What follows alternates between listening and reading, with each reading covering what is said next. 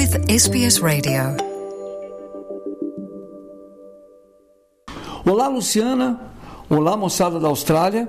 A atleta Letícia Ouro Melo já tem quatro novidades na vida dela. Ela vai treinar um dia a mais por semana, já vai ganhar melhores rendimentos, vai ter uma pista nova para treinar e já tem um objetivo: pódio nos Jogos Olímpicos de Paris de 2024. Tudo isso como consequência da medalha de bronze que a Letícia Ourumelo conquistou no Mundial de Atletismo em Eugene, nos Estados Unidos, Oregon, no Hayward Field.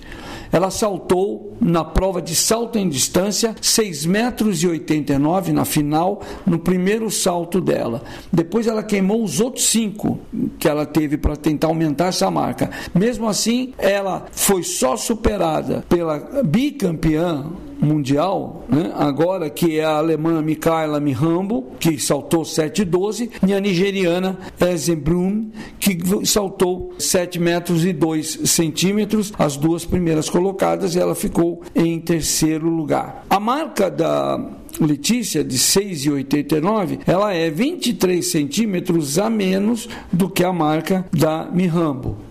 Mas ok, essa menina, nascida em Joinville, que tem 24 anos, mede só 1,58m, calça 34, pé pequeno, ela surpreendeu o mundo, não foi só o Brasil, surpreendeu o mundo nessa final do salto em distância. Por quê?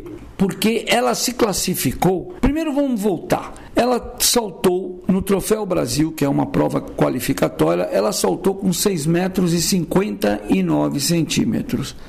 Uma ideia é uma régua, 30 centímetros a menos do que ela saltou no Mundial. Mas essa marca não era índice para ir para o Mundial. Ela foi para o Mundial convidada por ter conquistado o torneio, sul, torneio sul-americano. Chegou lá, nas eliminatórias, ela conseguiu saltar 6,67 no último salto dela e ela arrumou uma vaguinha entre as 12 finalistas. 12 segunda marca, a última lá embaixo. Aí vai para a final, no primeiro salto dela, ela encaixa 6,89, ou seja, ela subiu, ela aumentou a distância do salto dela das eliminatórias para a final, ela aumentou 22 centímetros. Foi ela, voou. Essa marca colocou pressão em todo mundo.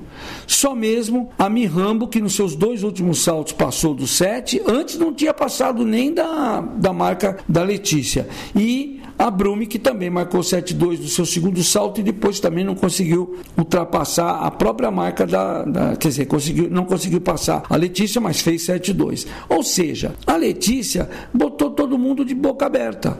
Moça séria, uma cara concentrada, mesmo assim ela competiu e aí a gente começa a ouvir a história dessa menina, que é nascida em Joinville, treina na Associação Corville de Atletismo e é treinada pelo técnico João Carlos dos Santos.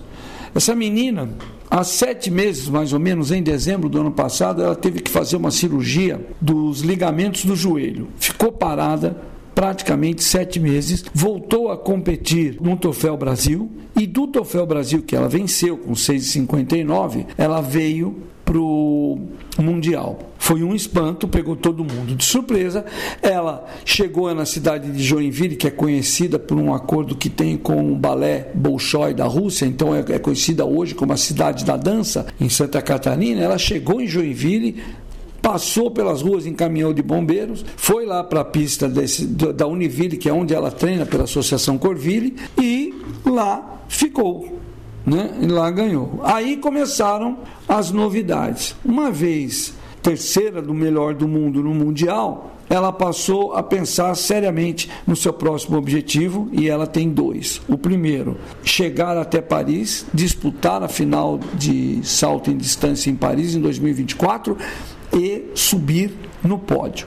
Mas esse é um objetivo para daqui dois anos. O mais imediato, ela quer saltar passando dos 7 metros, coisa que ela nunca fez. Ela diz que tem condição, que sabe que dá, é só treinar e treinar forte. Ok. Então o técnico dela, o João Carlos dos Santos, já avisou que ela vai passar a treinar de segunda a sábado. Antes treinava de segunda até sexta-feira, agora é de segunda a sábado. Continua treinando só, vai continuar treinando só na parte da tarde, porque ela tem aula, ela estuda, estuda nutrição na faculdade e ela tem aulas de manhã. Então, ela vai ganhar esse, ela vai ter que trabalhar esse dia a mais e sempre treinando na parte da tarde, período a mais. Outra coisa, ela já vai ter uma melhor estrutura. A Confederação Brasileira de Atletismo promete para daqui a três meses é, instalar lá no campo onde ela treina, instalar uma pista emborrachada, que é uma pista melhor e, a, e é a pista de torneios internacionais. Porque hoje, até hoje, ela salta numa pista antiga que é de é, pista de carvão. É mais duro, para corrigir movimento é mais difícil, enfim, tem uma série de coisas que pode melhorar só com essa pista nova.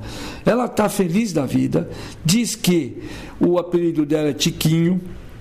Ela diz que praticou, quando menina, vôlei, dançou jazz na cidade do balé, depois handball natação e, pasmem, basquete. Já no vôlei, com 1,58m, o máximo que ela poderia aspirar era ser líbero. E no basquete, talvez armador, e olha lá, com 1,58m. Foi daí, ela foi se deslocando, foi testando, acabou caindo no atletismo e deu muito certo, está indo muito bem. Né?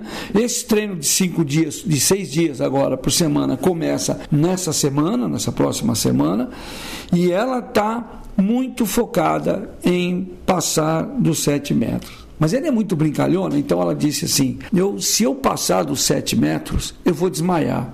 Vai sair nos jornais que atleta cai dura no chão depois de saltar sete metros. Ou seja, ela é muito está muito feliz, ela é muito bom astral e é mais uma esperança no Brasil. A Confederação Brasileira de Atletismo vai se dedicar a ela, daí vem os vencimentos. Hoje ela já pode, por ter sido medalhista no Mundial, ela entra, ela é elegível a uma categoria maior para que paga para os atletas, ou seja, Bolsa Atleta vai melhorar e também tem mais um ou dois patrocínios que já vão aparecer. Ela bem que podia era arrumar o patrocínio de uma empresa que, que fabrique sapatilhas porque como ela calça 34, os pezinhos são pequenos, ela tem dificuldade para achar sapatilha para ela.